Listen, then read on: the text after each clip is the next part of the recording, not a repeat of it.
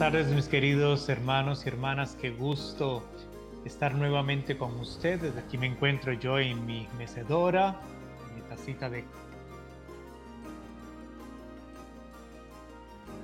Pero la cambié, la que tenía anteriormente que ustedes han visto en los últimos meses era de Ecuador, esta es rústica, igual de barro, pero esta es colombiana. Normalmente cuando viajo a otro país de Latinoamérica, lo que busco siempre es una taza de barro artística y pues ya tengo varias y esta está preciosa, es colombiana, la compré en Bogotá, Colombia, hace ya como unos tres años más o menos, preciosa. Tenía tiempo de no tomar cafecito en esta taza. Pues un gusto estar con ustedes en esta primavera que ya ha iniciado hermosísimo. Hoy un día tuvimos acá de lluvia línea, pero eh, vamos a tener días ya poco calurosos a partir de mañana y pues eh, ya saliendo las flores, los árboles ya floreando. Aquí estoy yo en medio de dos orquídeas, ya en la oficina mía tenemos unos tulipanes ya para ambientarnos en ese espíritu de la primavera, pero también de eh, Pascua que vamos a hacer próxima ya eh, celebrando después del trido, concluyendo el trido pascual con la celebración de la Pascua. Vamos a iniciar con una oración antes de chequear quiénes están en línea, quiénes han puesto unos mensajitos ahí. En el nombre del Padre, del Hijo y del Espíritu Santo. Amén. Gracias Señor, te damos por este día hermoso que nos has regalado.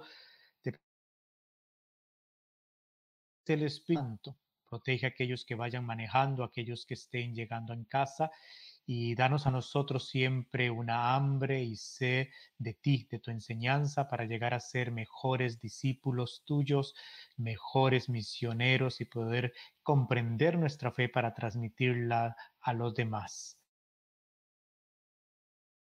Nuestro Señor. Amén. Bueno, tomar cafecito. Mm riquísimo. Aquellos que estén tomando una tacita de té o un café o una Coca-Cola últimamente. Pero bueno, aquí tengo la computadora al frente mío y vamos a ver aquí un poquito porque esto va corriendo. Tenemos a Graciela Jiménez, a Sofía Rodríguez, a Teresa Velado, a Yesenia Ventura, a Berta Dirín, Ana Celaya, tenemos a Florentina Hidalgo, Anita Banda, son las que están conectadas en Facebook, Ana está conectada en YouTube, que, eh, o en la página mía de Cafeteando con el Padre Lalo. Bueno, mis queridos hermanos y hermanas, hoy tenemos cuatro preguntas y no sé si me va a alcanzar el tiempo, pero si no me alcanza la última, la dejaría para la próxima semana o vamos a ver, porque si no tengo preguntas habrá que hacer el programa cada 15 días y no cada semana. Tengo apenas como una pregunta para la próxima semana, entonces no vamos a hacer un programa por una pregunta de 15 minutos, entonces eh, la tendríamos que retrasar. Acuérdese que si no hay preguntas, no hay programa. Entonces, hoy vamos a hablar sobre la tanatología, sobre el aborto, vamos a hablar sobre la Semana Santa porque es movible y al final, sí, sobre un asunto en la matrimonial entre los esposos, muy importante. Eh, ¿Puedo seguir yo viviendo mi vida propia como soltero estando casado? Pues les adelanto un poquito, pues no. Entonces vamos a... Mm, es que este café está de riquísimo y se me está enfriando porque lo listé como a las tres y media, hace como media hora. Pero a lo que vinimos y a lo que vinimos fue a aprender, de aprender de las preguntas de ustedes. Elizabeth Paredes ya está conectadita, Paola Ramos también, Otto Pérez, que falleció su hermano, nuestro más sentido pésame, está en nuestras oraciones. Ánimo, fortaleza, tu hermano. Cielo, intercede, fuerte abrazo. Y a Gliselda Álvarez también, que está ya conectadita por Facebook también.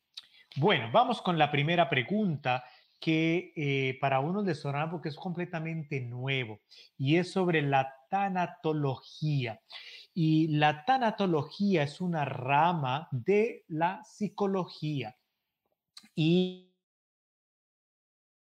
escribió, dice lo siguiente, ¿podría hablarnos, Padre Lalo, sobre la tanatología en su próximo programa, por favor? Dios lo guarde, bendiga y le muestre su rostro. Amén. Muchas gracias por la bendición. Esa es la preguntita que me hicieron. Entonces, primero, la palabra tanatología es formada por dos palabritas. He dicho que es una rama bien de la psicología, de la ciencia de la psicología. Por lo tanto, el tanólogo es un psicólogo que se ha especializado en esa rama específica. Está formada por dos palabras, la palabra que vienen obviamente el latín, tanatos, que es, significa muerte, y logos, que es el estudio, tratado. Entonces es el estudio, el tratado de la muerte. Se refiere con respecto a la muerte. Entonces la tanatología es cómo aprender a enfrentar la pérdida de un y aprender en ese proceso. Entonces, no solamente es para ayudar a la persona que ha recibido un diagnóstico de que está en una fase terminal, de que va a morir pronto. Entonces, lo que hace la tanatología es ayudar a esa persona poder una muerte digna. Y él también no, no, se enfatiza, no se enfatiza solamente en la persona, sino en los familiares que también van a tener la pérdida de ese ser querido, que van a entrar en un duelo.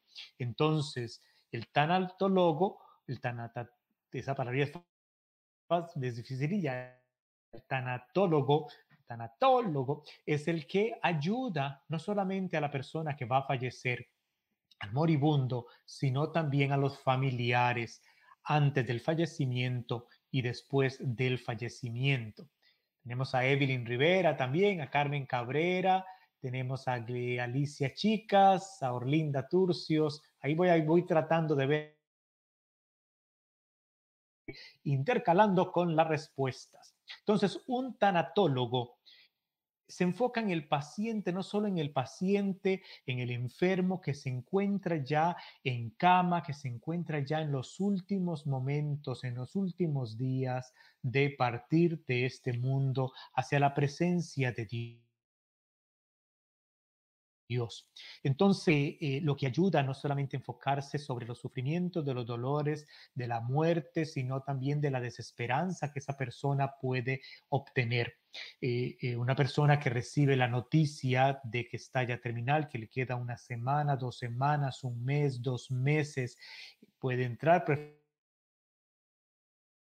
depresión, queda en un rechazo, aceptar que la muerte se le avecina, entra en todo una problemática y crisis psicológica que lo que hace el tanatólogo es ayudar a esa persona a poder centrarse en ella misma, a aceptar la muerte, pero sobre todo a vivir sus últimos días de vida con plenitud. Es en el área psicológica. Entonces, eh, normal, no es en el área espiritual, es en el área psicológica. Es un profesional de la psicología que va a ayudar a esa persona a que pueda aceptar su muerte como un hecho natural, un proceso que toda persona tiene y ayudarlo a resolver también a sus familiares el duelo de la pérdida de un ser querido. Entonces, la meta del terapeuta, del tanatólogo, es lograr que el enfermo terminal, el enfermo que va a morir, cuente con una plenitud de vida los últimos días de su vida, no en cuanto a la cantidad, no en cuanto a cuántos días más, sino en la calidad de esa vida que va a tener. Entonces, ¿en qué consiste la ayuda de este profesional? La ayuda de este profesional es empezar a partir del momento mismo en que el paciente recibe la noticia del doctor de que está en un proceso ya terminal y que la familia, no esperar hasta los últimos días en que la sino desde el momento que recibe la noticia de que va a tener un año, va a tener seis meses de vida. Eh, obviamente, solo Dios sabe, todo está en manos siempre de Dios, pero obviamente recibir una noticia de ese tipo va a dar un choque en la persona y el profesional le ayuda a poder sobrellevar esa noticia para poder vivir eso dan con plenitud, con calidad, poder resolver asuntos de su vida que tenga. Ahorita vamos a ver esos puntitos, como por ejemplo, ayudarle a que tenga, cuando hablamos de plenitud de vida, ¿qué significa eso? A una ausencia de sufrimiento, hacer que el sufrimiento sea menor, ayudar que las relaciones tengan relaciones significativas con las demás personas, ayudarle a que tenga alivio en los conflictos restantes que tiene en su vida, si tiene que pedir perdón a alguien, si tiene que reconciliarse con alguna persona, si quiere llegar a ir estableciendo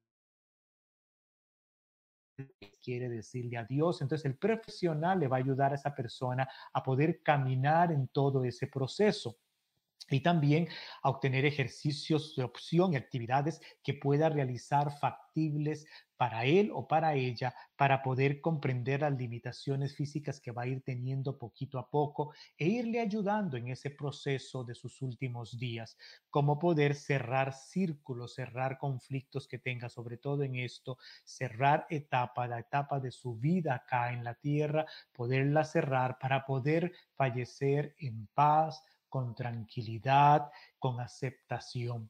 Obviamente las etapas de una persona desde que recibe la noticia hasta después va a ir teniendo esas ciertas dificultades y de primero de rechazo y después entra un momento de depresión y después un momento ya de aceptación. Entonces el profesional lo que hace es ayudarle en ese proceso completamente. Voy a arreglar aquí un poquito una cosita para ver quiénes están. Elena García, Evelyn Ponciano, Gina Rivera. Tenemos a James Luna desde México, Patricia Mejía, Marco Mejía, René Trujillo. De, eh, de la arquidiócesis de, de Washington. Entonces vamos a ir por aquí, voy a bajar por acá para quitar este banner y eh, voy a quitarlo un poquito así, para que verme más eh, diferente. Como todo, no tengo un asistente, tengo que hacerlo yo todo. Ahora voy a ver aquí los mensajitos. Damaris Chávez, a Taola, a Marcos, otra vez saludos, a Mirna Medina, también saludes, a Elena García también, muchísimos saludos. Bueno, entonces eso es lo que es la tanatología. Entonces, obviamente, ese profesional psicólogo, ojalá ir arrimado con un sacerdote, un director espiritual, para que vayan las dos cosas juntas, ayudadas por la asistencia espiritual de un sacerdote, de un director espiritual, que un profesional en dirección espiritual autorizado por una diócesis y también este profesional psicólogo que le ayude en ese proceso que se llama la tanatología, que es una rama de la psicología algo moderno, algo reciente y eh, que ayuda sobre todo también no solamente a la persona que va a fallecer, sino a los familiares los familiares para aceptar la pérdida de ese ser querido y ayudarles en el proceso de duelo que va a venir y que se va a dar después del fallecimiento de esa persona. Voy a cerrar este tema aquí nada más con las palabras de la doctora Elizabeth Kubles-Ross, que pionera de la tanatología mundial. Y ella dice así, aquel que tiene el valor de estar junto a un moribundo, a una persona que va a fallecer, y escuchar sus silencios, aprenderá de él lo que es la vida y lo que es la muerte. El agonizante lo está preparando a su propia muerte y este será su regalo de vida personal. No vemos este regalo, este don de poder estar cerca de una persona que está muriendo, que va decayendo, es porque es algo que, y sobre todo si es un ser querido, necesitas de mucha fortaleza y necesitas a veces de esta ayuda profesional. Y es ahí donde entra el profesional, el tanatólogo, para ayudar sobre todo cuando son seres queridos que tienen que cuidar de este moribundo, de esta persona que va a fallecer en la casa y saber que va declinando día a día, lo va viendo morir poquito a poco. Esa persona necesita esa ayuda profesional para lo que va a venir, pero también la persona que va a fallecer es una ayuda misma para la persona que está viva a valorar la vida, a prepararlo para cuando llegue su propia muerte y es lo que estipula la doctora Elizabeth en esta frase que yo acabo de leer. Bueno, hasta aquí vamos a dejar este temita de la tanatología que esta persona eh, nos preguntó ya hace bastantito, hace como unas tres semanas o cuatro semanas que ella o él me preguntó.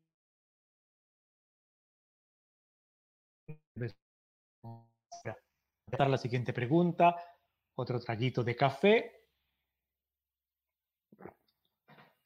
Dice Evelyn, de vez en cuando se me corta. Sí, el internet mío acá pues no está así como que muy, muy fuerte y pues ténganme paciencia, se corta un poquito.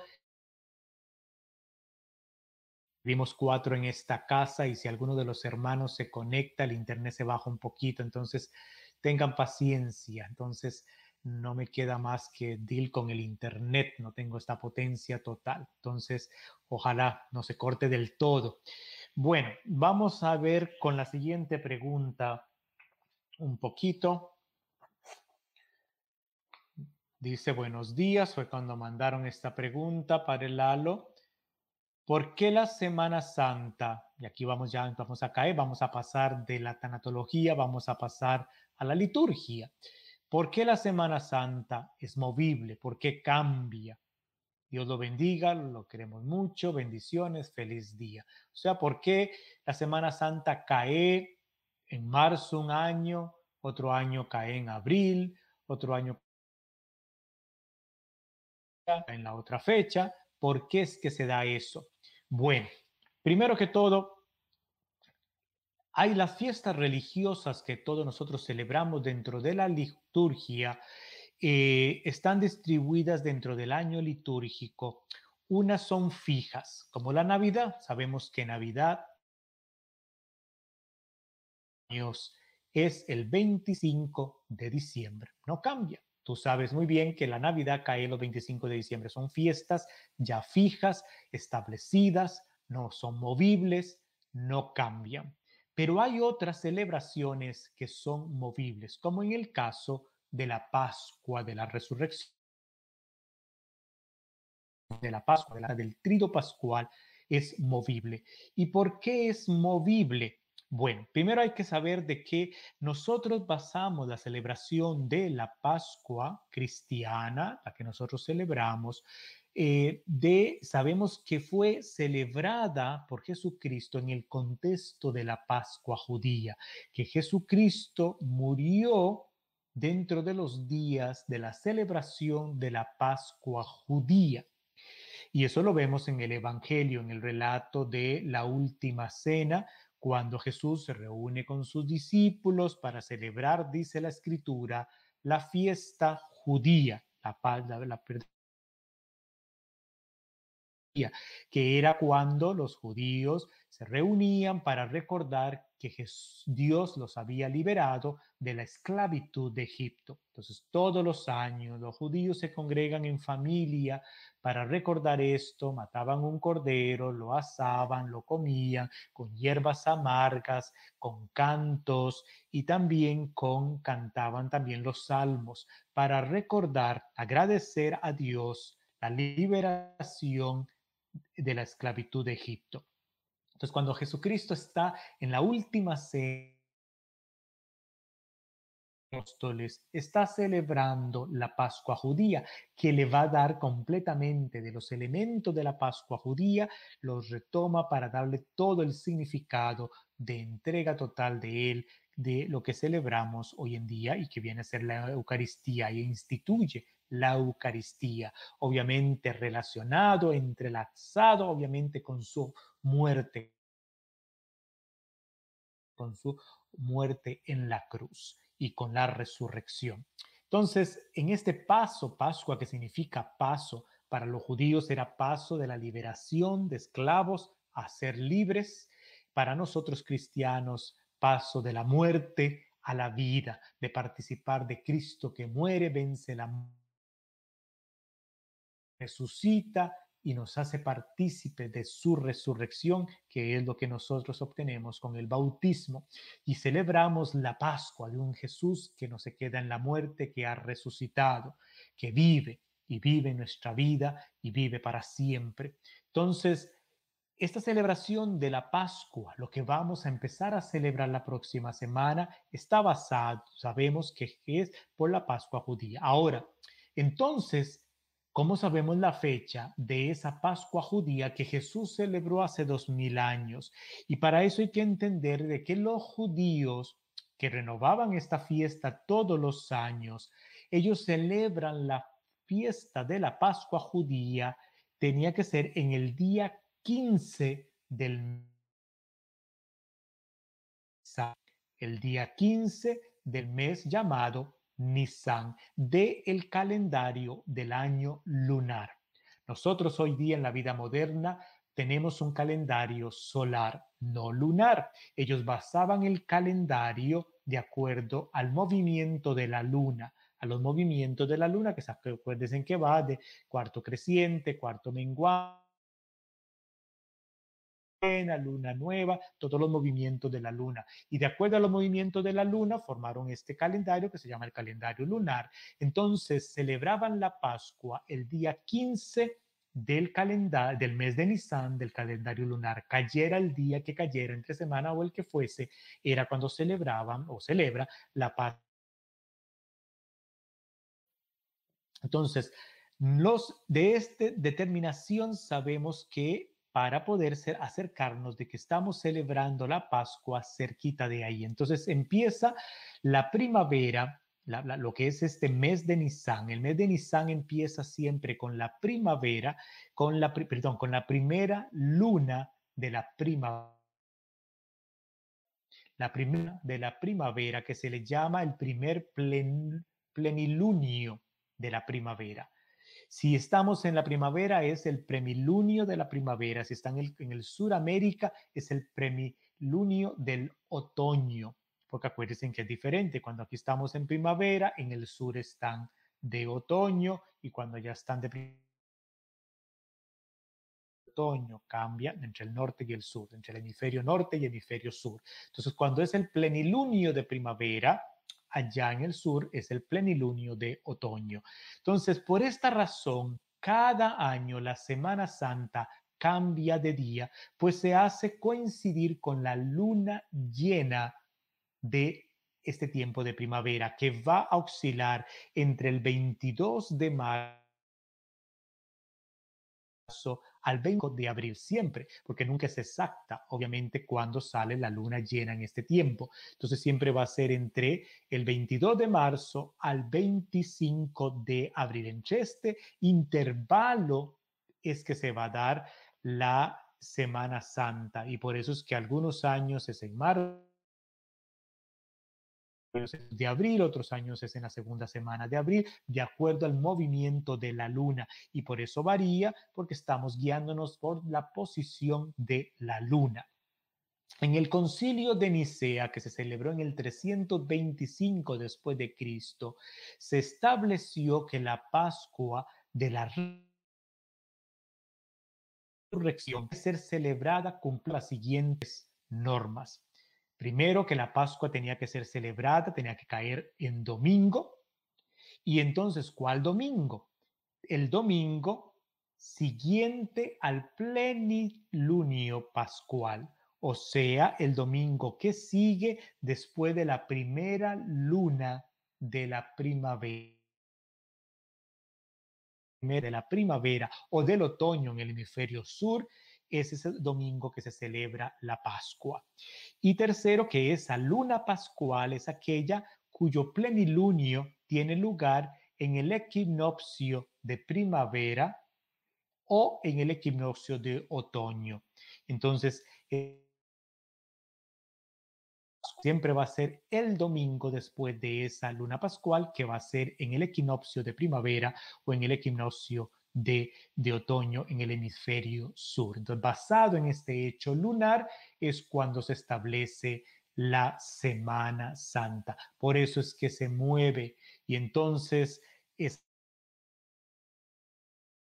es una fecha fija porque se rige, seguimos la celebración de la Pascua judía, porque sabemos que Jesucristo murió y resucitó en una Pascua judía y la Pascua judía se rige eh, de acuerdo al movimiento lunar. Entonces seguimos a la luna en este caso.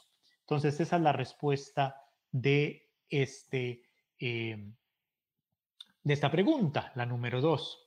¿Qué hora es? Las 4 y 26. Vamos a ver, tenemos aquí a Janet, la hondureña, tenemos a Ávila, Estela Lazo, tenemos a Elodia Gómez, Malgua Diana, bendiciones para el aro, le saluda desde Ecuador, saludes, Diana desde Ecuador, Glotilde, nos saluda también de la Arquidiócesis de Baltimore, Estela Lazo, tenemos que también nos manda saludes. Eh, tenemos acá, ¿quién más? Después de que ya pasó. Bueno, vamos a irnos a la tercera pregunta porque quizás si alcancemos las cuatro. Primero Dios. Mm. Vamos a poner la tacita aquí. No me vaya a quebrar porque de que yo vuelva a regresar a Colombia y encontrar una taza como esta, no voy a tener esa suerte. Bueno, persona que me mandó dos preguntas y entonces esta es la primera de una de sus preguntas. La pregunta está un poquito larga, voy a decirla tal y como ella me la pasó y después voy a ir a la respuesta. Pongamos atención. ¿El pecado del aborto cree usted que puede ser perdonado? tendría que hacer quien lo cometió para que Dios la perdone. Si yo sé que una amiga o familiar abortó, aunque trate de evitarlo, hablando con la persona e incluso no acceder a acompañarla, preocupaba qué pasaría después de que ella lo haya hecho. Y yo era la única persona con quien ella cuenta o contaba en cualquier situación buena o mala. Es un pecado que también es mío. ¿Debería yo confesar ese pecado? Dice, aunque yo no la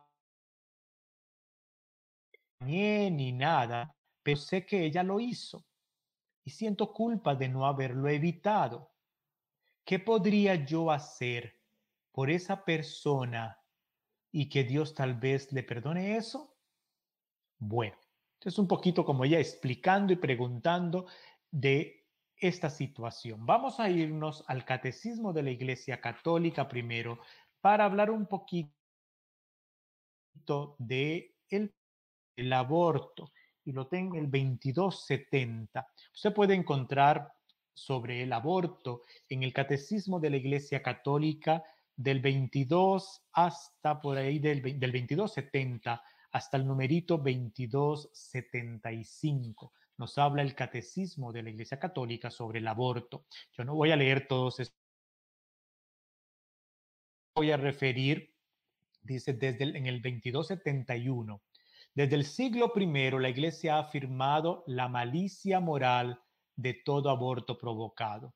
Esta enseñanza no ha cambiado, permanece invariable.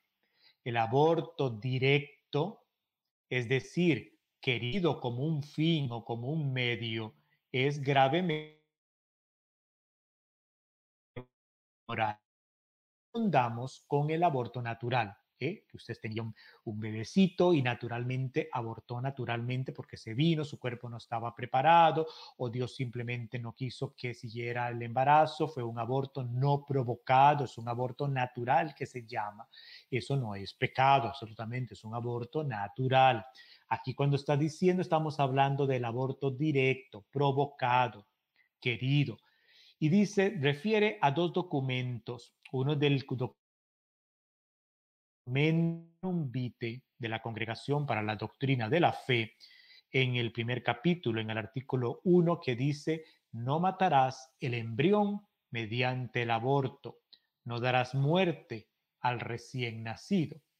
Y en el Concilio Vaticano II, en el Gaudium et Spes, en el perdón, en el 51.3, dice Dios Señor de la vida, ha confiado a los seres humanos la excelsa misión de conservar la vida, misión que debe cumplir de modo digno del hombre. Por consiguiente, se ha de proteger la vida con el máximo cuidado desde la concepción. Tanto el aborto como el anticidio son crímenes abominables. Entonces, el Catecismo de la Iglesia Católica en el 2272 dice así, la cooperación formal, vuelvo a repetir, porque cuando estoy leyendo estoy dando respuesta a las preguntas de ella, la cooperación formal a una constituye una falta grave.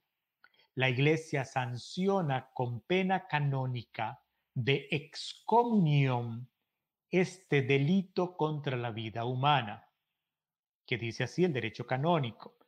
Quien procura el aborto, si éste se produce, en excomunión late sentencia. Cuando dice late sentencia significa que al hacerse, al producirse inmediatamente no necesita que ni un obispo, ni un papa, ni nadie le mande un comunicado. Inmediatamente en ese momento la persona queda excomulgada. Es lo que se llama excomunión late sentencia, que significa fuera de la comunión de la Iglesia Católica. Queda automáticamente al realizarse y darse el aborto, queda esa persona automáticamente fuera de la Iglesia Católica. Es decir, dice, de modo que incurre ipso facto en ese momento quien comete el delito en las condiciones previstas por el derecho canónico. Con esto, la Iglesia no pretende restringir el ámbito de la misericordia, lo que hace es manifestar la gravedad del crimen. Ahora bien, eso es para hablar del pecado, pero no nos vamos a quedar ahí porque para responder cuando ella dice, ¿perdonará Dios el, pecado del aborto? La respuesta es, no hay pecado que Dios no perdone. Dios es un Dios de amor, Dios es un Dios de misericordia, Dios perdona. La parábola del Hijo Pródigo el momento cuando Jesucristo está en la cruz. Hoy estarás conmigo, le dice al ladrón al lado, en el paraíso. ¿Estás arrepentida? le dice a la mujer adúltera. ¿No te han condenado? Yo tampoco te condeno. A Saqueo, a Mateo. Jesucristo vino, dice, por los pecadores. He venido para que tengan vida y tengan una vida en abundancia. Entonces, la, la estipulación de la excomunión dice no es por hacer menos la misericordia, sino es para enfatizar que el acto que se ha realizado es un acto muy grave, pero eso no disminuye a que Dios tenga misericordia y pueda acoger a esa persona que esté arrepentida de corazón del acto que ha realizado. Entonces, ¿qué se necesita? Un corazón contrito, un corazón arrepentido. Sabemos muy bien por experiencia pastoral que una persona que ha incurrido en el aborto después de realizarlo entra en un proceso fuerte de depresión y de que ocupa un acompañamiento pastoral de parte de su dirigido, de la, de la persona, de un director espiritual de compañía, para poder llevar ese proceso en el que realmente lleva culpabilidad y todo que no es de la noche a la mañana a, a, poder re, reconciliar su conciencia. Entonces ocupa toda una ayuda pastoral para ello. Cuando una persona ya con el proceso y también con la ayuda de un profesional en la psicología, porque eso se afecta muchísimo también la parte psicológica de una persona que ha hecho un aborto, que ha abortado, tiene que entrar también con una ayuda profesional y también con una ayuda espiritual. La persona después con un arrepentimiento. Es el mismo requisito que todo pecado. Tienes que estar, tenemos que estar toda persona arrepentida de aquel hecho que se ha realizado y ante el gesto de arrepentimiento, de querer ser una persona nueva, de haber tenido un corazón contrito del acto que se ha realizado, el Señor perdona, el Señor tiene misericordia. Antes del documento que el Papa Francisco escribió que se llama Misericordia et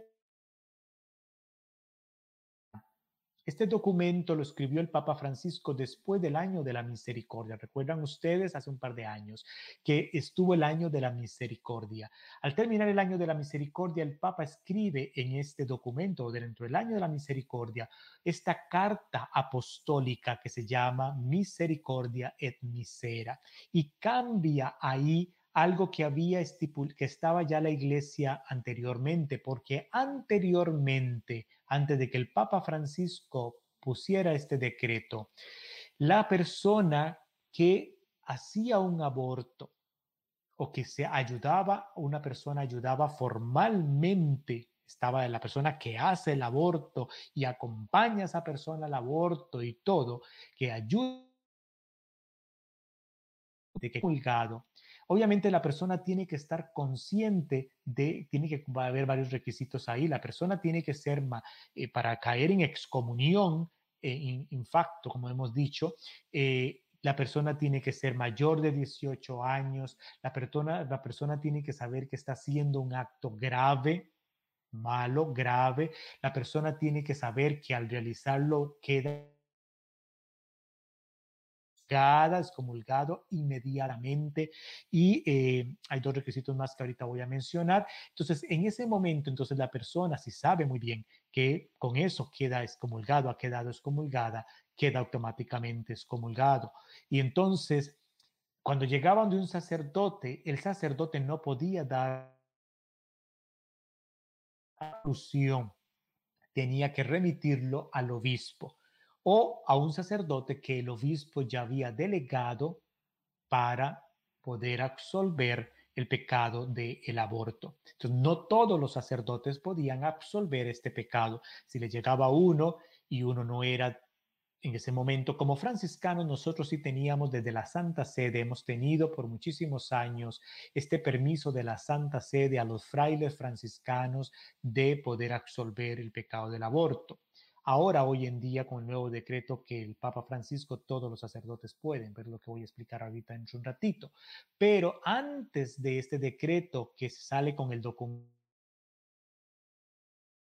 etnicera, solamente los sacerdotes asignados por un obispo o el mismo obispo o frailes franciscanos podían absolver este pecado.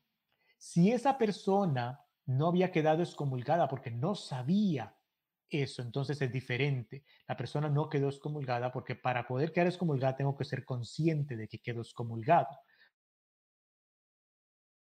Ustedes ahora que me están escuchando, que saben muy bien ahora que les estoy diciendo que si uno comete un aborto directamente, entonces ya quedas excomulgado, ya ustedes lo saben. Entonces, si lo realizas, ya no pueden decir yo no sabía. Pero puede haber gente que no lo sabía completamente, no sabían de eso. Entonces, no que tienes que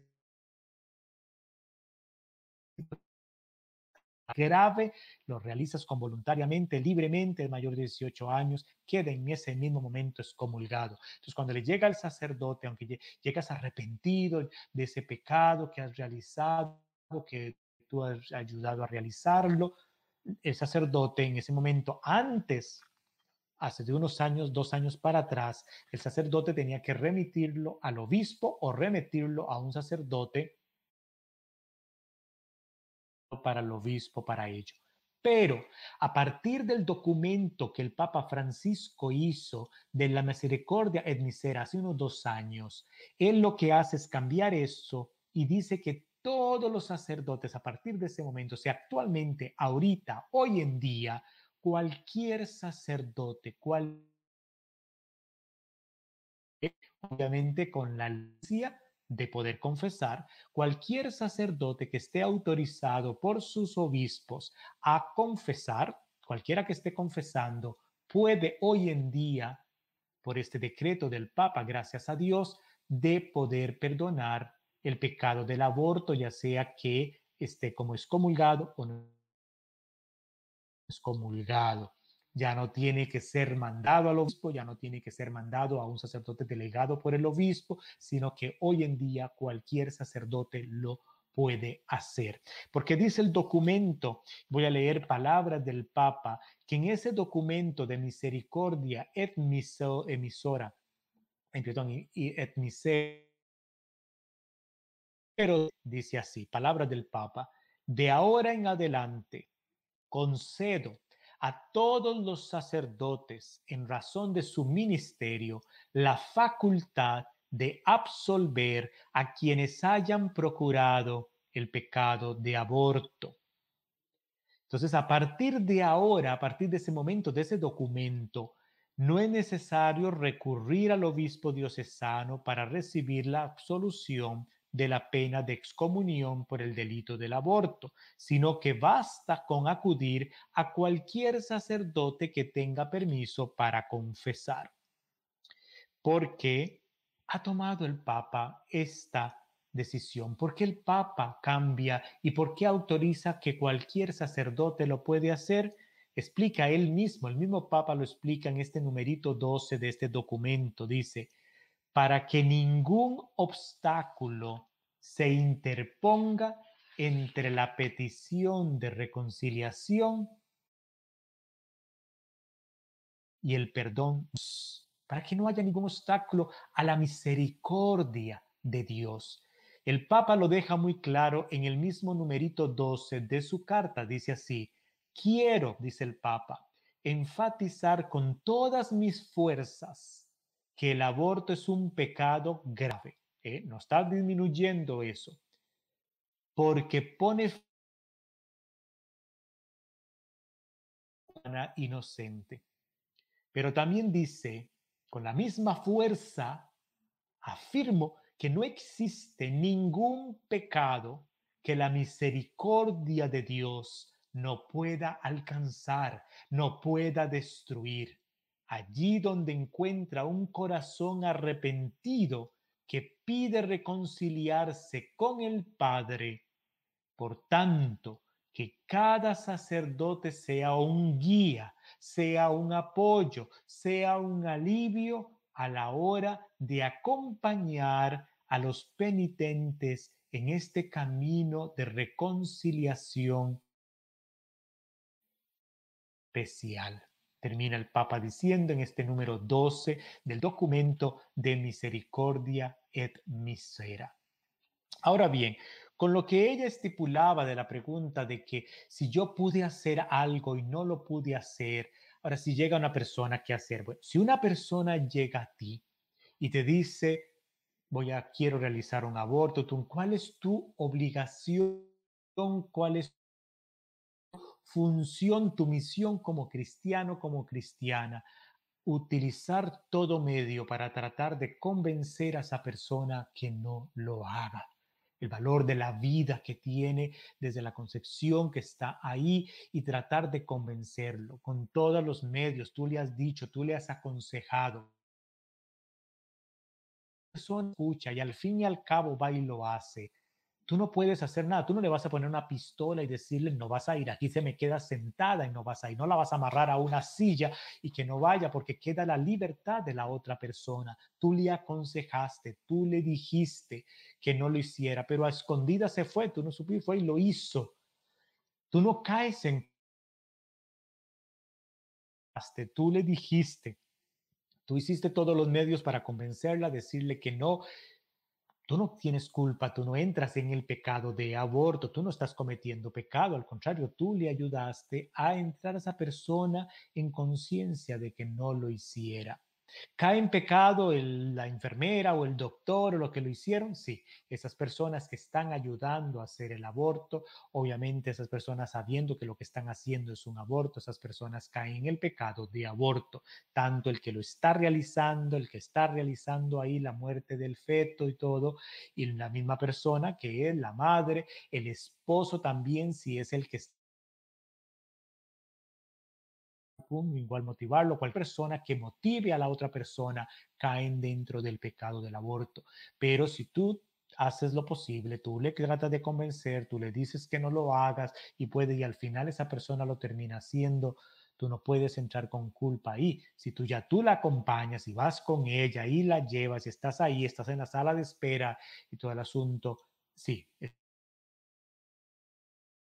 estás ayudando, la llevaste. Entonces tú dices, bueno, yo no voy a ir con eso, si tú lo vas a hacer, yo no te voy a ayudar, yo no voy a ir contigo, eso no lo puedo hacer. Si quieres enojarte conmigo, ya no vas a ser más mi amiga ni nada, pues tú, tú lo haces, tú no, ya no vuelvas a ser amiga, pero yo no te lo recomiendo, no es lo que Dios quiere, esto no es de Dios y te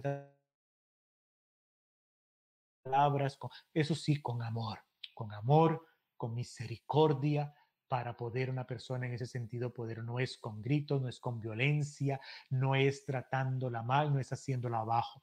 Y con una persona que ha realizado aborto como cualquier otro pecado, nuestra función es la del padre del hijo pródigo, acogerlo, darle un arrepentimiento, que la persona arrepentirse el Papa, una persona que de corazón está arrepentido mi función no es juzgar, mi función no es hacerlo menos, mi función no es condenar, eso solamente Dios. A mí me toca brindarle como buen Padre amoroso la acogida a esa persona para que pueda experimentar la misericordia, el amor de Dios y no lo vuelva a hacer, nunca más vuelva a ser algo así. Obviamente, como todo pecado, el requisito es tener completamente arrepentimiento del acto que se ha realizado. Entonces, obviamente, nosotros como iglesia, como como es ayudar pastoralmente a personas que han realizado eso porque no han tenido un encuentro con Dios, por miedo, por lo que sea, llegaron a realizarlo y a veces psicológicamente no estaban bien. Nos ayuda a ayudarlos en ese proceso de reconciliación, de que puedan encontrar la misericordia de Dios y nunca más lo vuelvan a hacer. Ahí mi respuesta a esta pregunta. Vamos a ver quién más está por acá. Mercedes Sorto, Maribel Castillo, de aquí cerquita de Triángulo. Tenemos a ver, dice, gracias Padre por su información, por hacernos aprender más. Dice Glotilde, tenemos bendiciones Padre Lal. Desde allá, está bien largo en otro estado. Bueno, vamos a ver, voy a poner aquí otro mensajito para que no se les olvide aquellos que eh, quieran ayudarnos con el patrocinio de, esta página, que siempre puede ser madrina y padrino de esta página. Bueno, nos quedan 12 minutitos y tal vez si pueda, vamos a ver, dijo un ciego y nunca vio. A la última pregunta, que es muy pastoral, que es de esta misma persona, pero es con el ámbito del matrimonio. Dice así, en un matrimonio puede, bueno, sí se puede, debe la otra persona decirle al esposo o al exigirle a su pareja que quiere tener una vida propia, porque la otra parte, o sea, la otra persona, el otro esposo o esposa, no está de acuerdo con algo que ese esposo está haciendo o esa esposa está haciendo, pero que afecta a toda la familia entera, por lo que el esposo está haciendo. Entonces, cuando estuve ahí, yo le dije, bueno, no entiendo más, ocupo más detallito. Y me terminó otro email diciendo, mire, me lo explicó así, dice, mentir, padre, según él, o sea, parece que es el esposo, irse a tomar escondidas, él va, toma sus ahí sus traguitos a escondida, como que, que ella no se va a dar cuenta, dice. Dice, maneja estando tomado, aunque no esté completamente borracho, pero está tomado. Ya es un problema desde antes con eso. Y si un día lo para un policía, nos va a afectar a todos los miembros de la familia, no solo a él por su récord, obviamente con el récord policial. Dice, la última vez le reclamé por estar tomando, porque no se emborrachó a perder el control, pero sí le reclamé porque me mintió. No me dijo que iba a ir a tomar y terminó tomando, me di cuenta, obviamente. Entonces le reclamé de que era parte dentro de la vida matrimonial. Pero él me respondió, porque yo soy egoísta, dice, que no lo dejo tener una vida propia, que no lo dejo disfrutar de la vida con sus amigos. Yo le respondí, dice ella, que supongo que un matrimonio desde que uno se casa, de alguna forma deja de tener vida propia, porque todo hay que consultarlo antes de hacerlo. Y si ya hay acuerdos, se supone que ambos los van a respetar, los acuerdos de consultarse todo. Entonces, vamos a irnos al Catecismo de la Iglesia Católica y voy a leer un pedacito en el número 1627 de nuestro Catecismo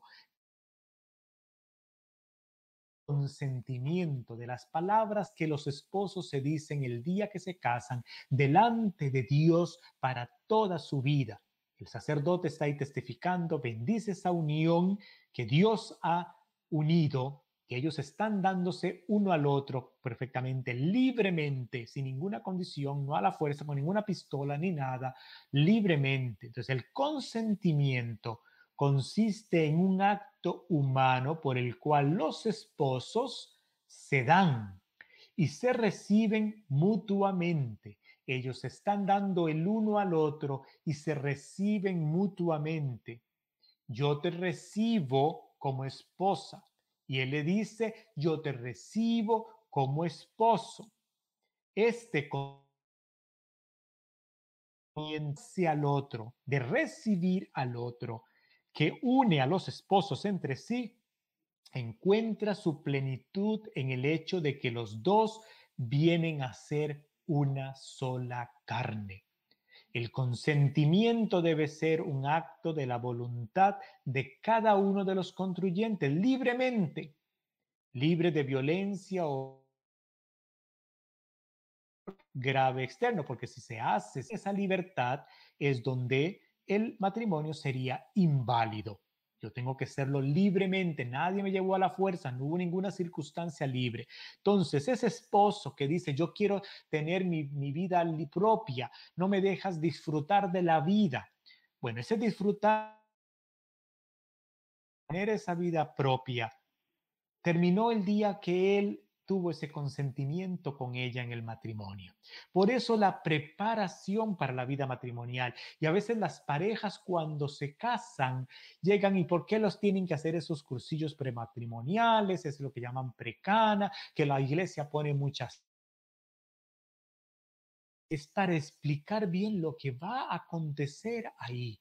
Tú libremente estás aceptando a esa persona libremente de darse a esa persona y dentro del matrimonio, el esposo y la esposa son el reflejo de Jesucristo en la cruz, que se da completamente por su esposa, la iglesia, que se da completamente, libremente. Entonces, Él se ha dado libremente. Entonces, los esposos no puede haber mentiras, no puede haber secretos entre el esposo y la esposa no puede haberse información guardada.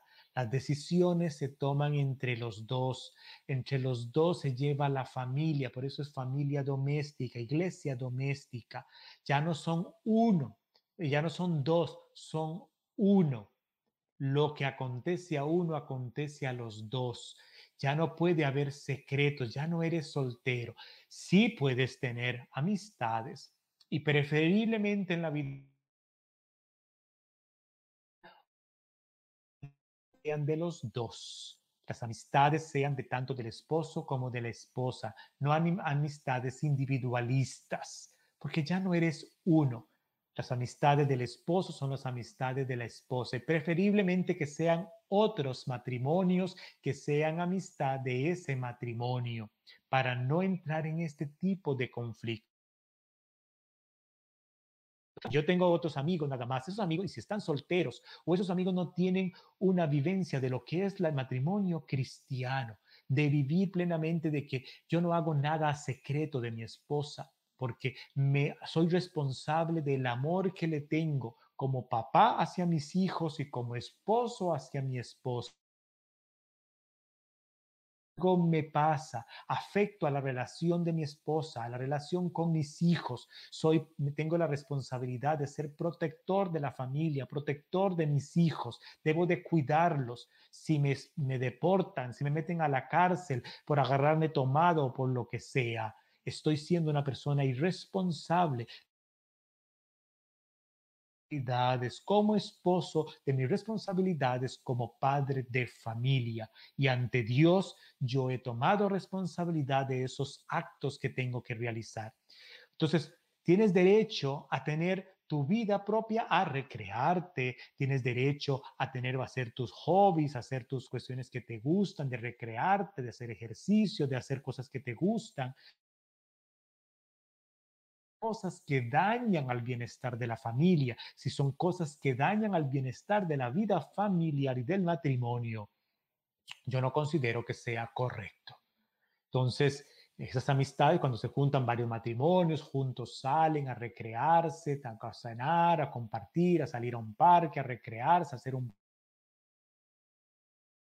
no hay nada de mal. Pero si yo quiero jugar de soltero, sabiendo que soy esposo, que tengo hijos, que si estoy tomando, estoy arriesgando a que me acachen, a que me agarren, eso sería irresponsable de las funciones que yo tengo como esposo, de las funciones que yo tengo como esposa, porque también hay mujeres, y de, de como madre y como esposo que tengo como esposa o como padre que o esposo que soy dentro de ese consentimiento, cuando usted se dice que se da completamente, ya usted dejó de decidir por sí mismo.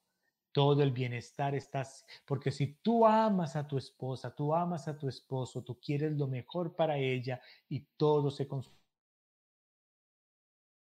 no puede haber secretos de ningún tipo, por pequeño que sea, entre los esposos.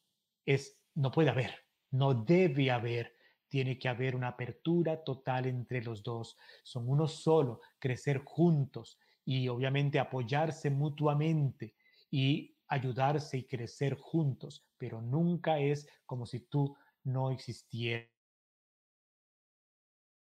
Eh, en ese aspecto, eh, invita a tus amigos, invítalos a tu casa, sal, sal con tus amigos, pero no tienes por qué, por qué el recrearse tiene que ser tomar más de dos cervezas o una cerveza, porque se van a reír de mí, porque quiere ser mí. Yo sé, no es fácil vivir, ser cristiano en la vida de hoy. Jesucristo, yo creo en el amor de Dios, yo amo a mis hijos, amo a mi familia, amo a mi esposa, amo a mi esposo, yo no los voy a poner en riesgo por decisiones que estoy haciendo y la mentira nunca te va a llevar a algo bueno. Entonces, estas son las cuatro preguntas que eh, me han... Solo tengo dos preguntitas, dos pequeñas preguntitas para la próxima semana. Si no hay preguntas, no hay programa. Por lo tanto, mis queridos hermanos y hermanas, los invito a que eh, se vengan conmigo, podamos juntos eh, enviar sus preguntas para nosotros estar eh, unidos en este programa. Si no hay preguntas durante esta semana, no habría la próxima semana, sería hasta dentro de 15 días. Eh, ojalá manden más preguntas, más dudas para que el programa continúe. Muchísimas gracias de corazón. Eh, inclinen su cabecita para recibir la bendición. Bueno, pero antes de la bendición, déjenme dar un último ojo por acá Mirna Méndez, Irma Ramírez, Ada Ventura, Doris Herrera, Sandra Pérez, un abrazote, Sandrita y Rivera, están acá pues conectados con nosotros en Cafeteando. Esto es Cafeteando con el Padre Lalo. El Señor les bendiga en el nombre del Padre, del Hijo y del Espíritu Santo. Amén. Quedan en la paz de nuestro Señor Jesucristo. Disfruten de estos días lindos de la primavera. Saludes a todos desde Sudamérica hasta de California y New México y México y todos los otros países que nos ve gente linda. Ha sido un gusto estar con ustedes. Oren mucho por mí. Nos vemos en nuestro próximo episodio. Cuídense mucho.